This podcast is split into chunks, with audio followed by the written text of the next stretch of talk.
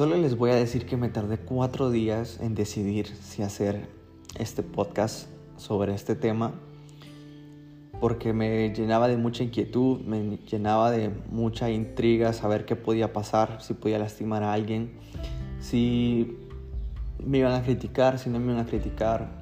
Pero ¿saben qué? O sea, la crítica al final es parte del proceso de todas las personas. O sea, si haces algo y te critican es porque estás haciendo algo. Si no haces nada, pues nadie te va a criticar.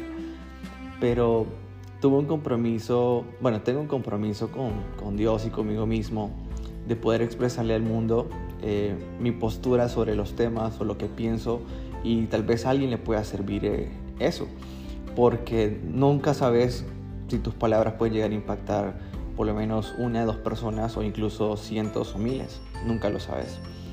Gracias a los podcasts pues eh, me he dado cuenta que he podido ayudar a ciertas personas y se los agradezco por, por eso. Pero cuando tocamos el tema con la comunidad LGTB, eh, es, un, es un tema súper delicado porque sé que pueden haber ataques por todos lados. Ataques desde la familia, ataques desde la propia iglesia o, o a quienes considero que son personas cristianas que me pueden atacar por lo que voy a decir o incluso por ellos mismos. criticarme de que por qué estoy tocando un tema si no soy nadie para tocar ese tema. Pero mi deber es hablarlo, te guste o no, y si te tomaste el tiempo de escucharlo fue porque te interesó. Y gracias por hacerlo de verdad, te lo agradezco. Y voy a empezar con un detalle, y es pidiéndoles perdón, pidiéndole perdón a la comunidad. Y pues si tengo amigos o conocidos que son parte, y yo no lo sé, también perdonen, porque yo he sido de las personas que se dedicó a juzgar primero antes de, antes de enseñarles lo que es amar o lo que Jesús te ama de verdad. Y les voy a poner en contexto dos situaciones que me pasaron. Yo ya he trabajado con personas homosexuales que yo no me había dado cuenta hasta pues que, que se dedicaron a, a, quererme enseñar sobre ese mundo y les dije que no y pues dejé de trabajar con ellos en mi adolescencia porque yo no era parte, pero igual los critiqué por mi mente cerrada y por no entender muchas cosas. Luego, igual en mi adolescencia, yo tenía un amigo del cual su hermano, eh, ya todos sabíamos que, pues, que era gay, se le notaba y él lo, declaraba abiertamente hace años, o sea, hace muchísimo hace 10 años quizás, y, pues sufrió mucho, incluso sufrió mucho de bullying por mi parte, porque yo lo jodía, y le, o sea, le decía sus cosas, y lo peor que yo le decía a su hermano, o sea, a mi amigo, yo le decía, mira, es que tu hermano tal cosa y tal cosa, y, y yo estaba consciente que yo lo ofendía. Perdón por eso. En su momento creo que lo voy a buscar y le voy a pedir perdón, porque saben que Luego, mi amigo, voy a omitir obviamente nombres por respeto, eh, desaparece de mi vida, se, va a otra ciudad y no sé nada de él. Y de repente desapareció, o sea, no, no sé qué pasó. Eh, teníamos una amiga en común, de la cual yo le pregunté, mira, ¿qué pasó con, con tal persona? Y me dice, ah, súper bien, está estudiando, terminando su carrera y con su pareja. Y yo, ay, ¿quién es su pareja? Y me contó que esta persona, quien había sido mi amigo, que yo consideraba mi amigo, pues eh, también era, era homosexual. Y me, me dolió mucho porque dije, ¿cómo es posible que yo no me di cuenta de esto? Y mi amiga me dijo, ¿sabes qué? Él nunca te quiso decir porque siempre pasaste ofendiendo a su hermano. Y él te consideraba su amigo y no quería que tú supieras, o sea, que yo supiera que él era homosexual porque lo ibas a atacar, lo ibas a ofender y él te consideraba un buen amigo y un compañero de entrenamiento. Y créanme que cuando yo me di cuenta de eso, que fue hace años también, fue hace, no sé, quizás unos seis años, eh, me dolió mucho porque nunca me imaginé que la reacción de una persona fuera alejarse porque sabía mi mentalidad criticona o ofensiva y pues atacar a, las personas. Y estar rodeado de personas, eh, ya sea chicas que sean lesbianas o chicos que son homosexuales, no significa que tú lo tengas que hacer. O sea, creo que en redes sociales se ha manejado eso, pues que, que te juntes con gays no significa que seas gay, así como juntarte con un estúpido no te hace estúpido. Pero no, no quiero hablar de lo, que se maneja en redes sociales, quiero hablar de lo que realmente nosotros como personas muchas veces atacamos. Y hice una pregunta, bueno, voy a tocarlo en Instagram, y puse en Instagram que por qué las iglesias se dedicaban a juzgar antes de amar, porque cuando yo hablé con una persona que, es homosexual, intenté decirle que buscara de Dios para poder mejorar su vida, me hizo esa pregunta.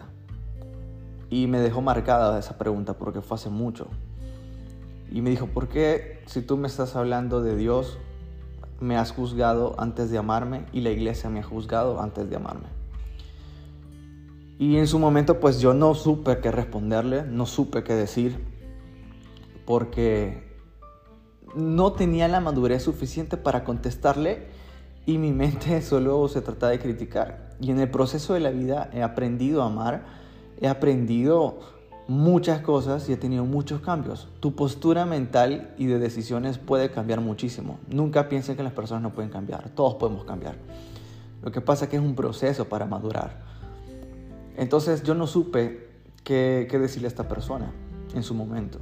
Luego, pues yo entendí dónde se radicaba el problema. E hice la pregunta en redes sociales y algunos pues salieron eh, un poco ofensivos, otros salieron dando una respuesta correcta. Y y les voy a decir, la iglesia en sí, o sea, iglesia como tal, creo que no los juzga. Porque la iglesia solo es un ente, solo es una representación. Pero la representan las personas. Hay personas impuestas por Dios, hay otros que son líderes impuestos no me voy a meter en el tema de la iglesia, ese lo vamos a tocar en otro podcast. Pero va relacionado. ¿Por qué va relacionado la iglesia con, con, la comunidad? Porque creo que las personas adentro de las iglesias son las que tienen o deberían ser las personas que amen a la comunidad primero antes de juzgarlos, porque si no, no estamos enseñando el camino correcto. Porque si nos dedicamos a juzgarlos, a lastimarlos y ofenderlos, pues no estamos haciendo lo que Jesús nos hubiera mandado hacer, que es amar al prójimo. Y es que amamos al prójimo cuando lo dije en otro podcast, que queremos amar a quien nos conviene, a quien nos hace regalitos, quien nos da cariño, pero no queremos amar a nuestros enemigos o a las personas que nos lastiman. Y no digo que las personas de la comunidad sean enemigos, porque no lo son. Son personas de carne y hueso como nosotros. Y como les dije hace un, hace un momento, perdonen, porque yo fui de las personas que también los criticó. Yo fui. Y me dolería muchísimo volver a tener esa experiencia de que un amigo me diga, hey, yo me alejé de vos porque me criticaste. En vez de enseñarme qué era lo que Jesús quería para mí. Y es que cuando las iglesias abren las puertas, no deberían de ser puertas que limiten a ver personas que se supone que son santas, que se son pulcras, no cosa nadie. Yo creo que la iglesia está para nosotros, los pecadores, los que cometemos pecado a cada rato, lo que somos lo más sucio, lo más vil. Porque Jesús vino por eso, o sea, Jesús vino por nuestros pecados, pues. No vino por las personas que son perfectas, porque nadie somos perfectos. Y me irrita, me molesta que muchas iglesias, cuando saben que alguien está fuera del cuadro que tienen ellos tan cerrado de personas que dicen, ah, no, esta persona no puede entrar, discúlpame, pero si tú no le permitís a una prostituta entrar a la iglesia, ¿cómo vas a hacer que su vida cambie y tenga amor por Dios? O que Dios pueda transformar su vida. Si tú le cerras la puerta, la puerta perdón, a un homosexual, ¿cómo, vas, ¿cómo él va a entender que Dios tiene algo mejor para su vida. Si tú le cerrás la puerta a un drogo, ¿cómo vas a permitir que Dios le quite ese vicio? O sea, no le podemos cerrar la puerta a las personas que están necesitando ayuda. O sea, es ridículo. Y perdonen que se lo diga. Si tú sos cristiano y estás escuchando esto, te digo, no seamos ridículos porque yo lo fui. Apartarnos de las personas por criticarlas es una cosa. Apartarnos por no compartir con ellos es otra. Y apartarnos porque los odiamos es peor.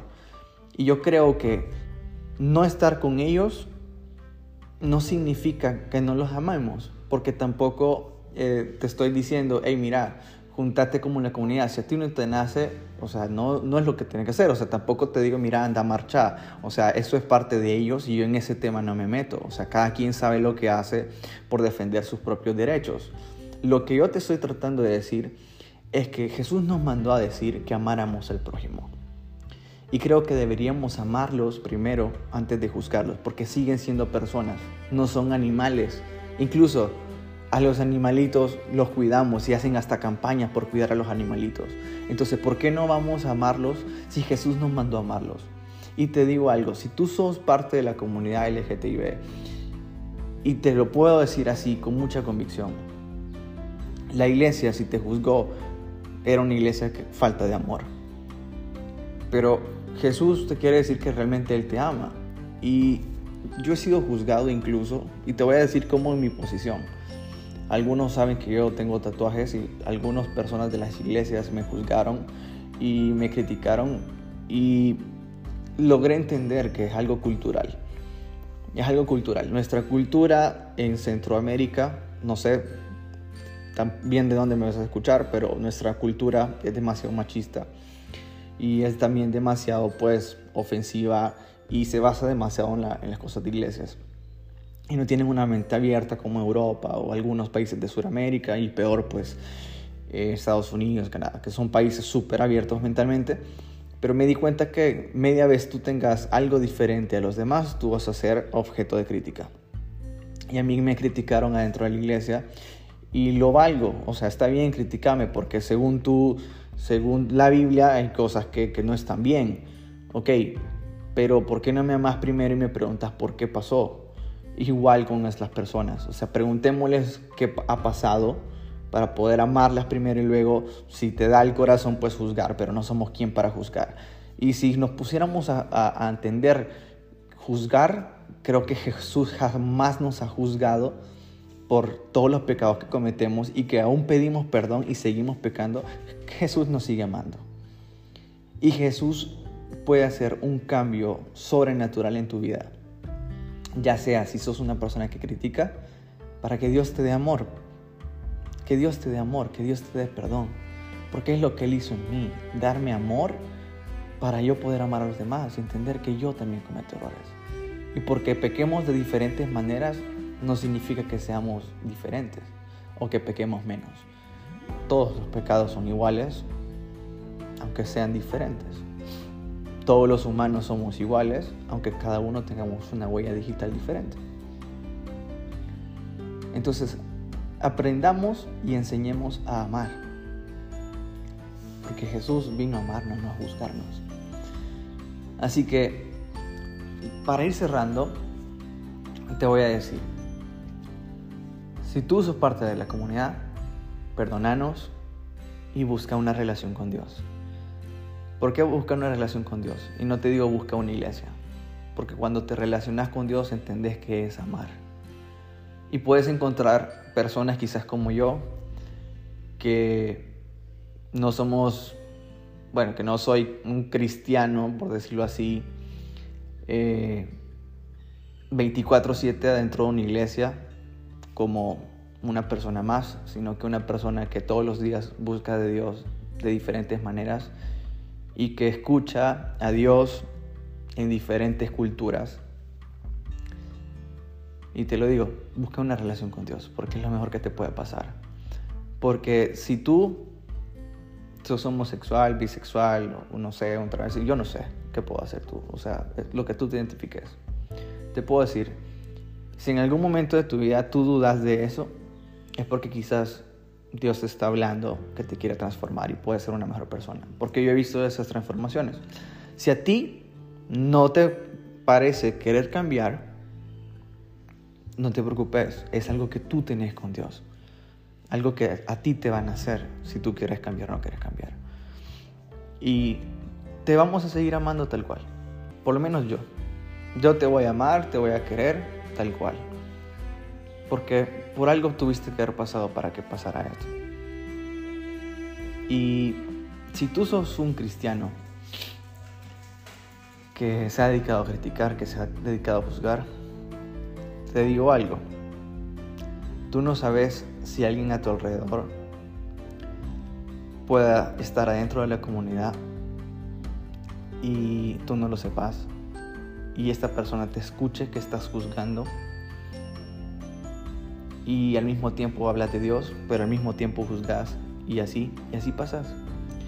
Y te lo digo, ¿qué testimonio le das a esta persona que te dedicas a juzgar? Porque eso me puse a pensar yo. ¿Qué pasaría si de repente alguien en mi alrededor que yo no sé es parte de la comunidad y ha estado encerrado en esa, en esa, en esa bolita de cristal de no, no querer expresar por miedo a que lo juzguen, por miedo a que lo lastimen? Y yo te lo digo, tengo personas a mi alrededor que no es público su vida eh, en ese aspecto, su vida sexual o su vida amorosa. Eh, pero todos lo sabemos, o sea, todo el mundo lo sabe, aunque no, aunque no lo expresen, por decirlo así. Y he convivido con estas personas, aunque no lo expresen. Y lo sé, y lo sabemos. Incluso a veces hasta hacemos chistes. Ah, es que vos sabes que tu prima es tal cosa. Pero no sabes a cuántas personas puedes lastimar en vez de amarlas. Así que podemos hacer un cambio muy, muy bueno.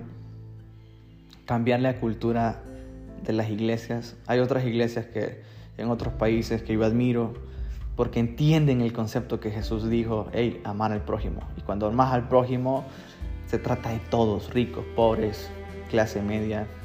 ya parezco la canción de Calle 13, pero es cierto. A todo tipo de personas, morenos, negritos, sin ser racista, homosexuales, lesbianas, drogos, prostitutas, nosotros los mentirosos y, y todos los que hacemos. O sea, todos cometemos pecados todos los días. Y Jesús nos mandó amarnos. Así que amemos al prójimo y te pongo un reto. Si en algún dado caso tú sos parte de la comunidad y este, este podcast te sirvió para algo, mándame un mensaje. Porque creo que tengo mucho que contarte o mucho que pudiéramos escribirnos. Porque Jesús me mandó a eso a ayudarte o a escucharte y no juzgarte. Y si en algún momento de mi vida, porque cometemos errores, yo he juzgado a alguien directamente, perdón, perdón. De verdad, perdón, si en algún momento te ofendí. Y a los cristianos que escucharon esto, también escríbanme y díganme qué opinan. Si me vas a criticar, dale, no importa. Pero lo que importa es enseñar el amor al prójimo. Y el amor al prójimo es amar a todos. Así que el reto es que me escribas y te reto a que si en algún momento tú tenés un amigo, una amiga que tú sepas que está dentro de la comunidad, tener el valor de darle un abrazo y decirle, Perdóname y perdona a la sociedad por criticarte y ofenderte. Porque nadie, nadie nos merecemos que nos critiquen, que nos juzguen, que nos ofendan y que los lastimen. Podemos ser una sociedad mucho mejor. Y creo que Jesús nos mandó a amar. Y con eso cierro. Jesús nos mandó a amar al prójimo y no a juzgarlos.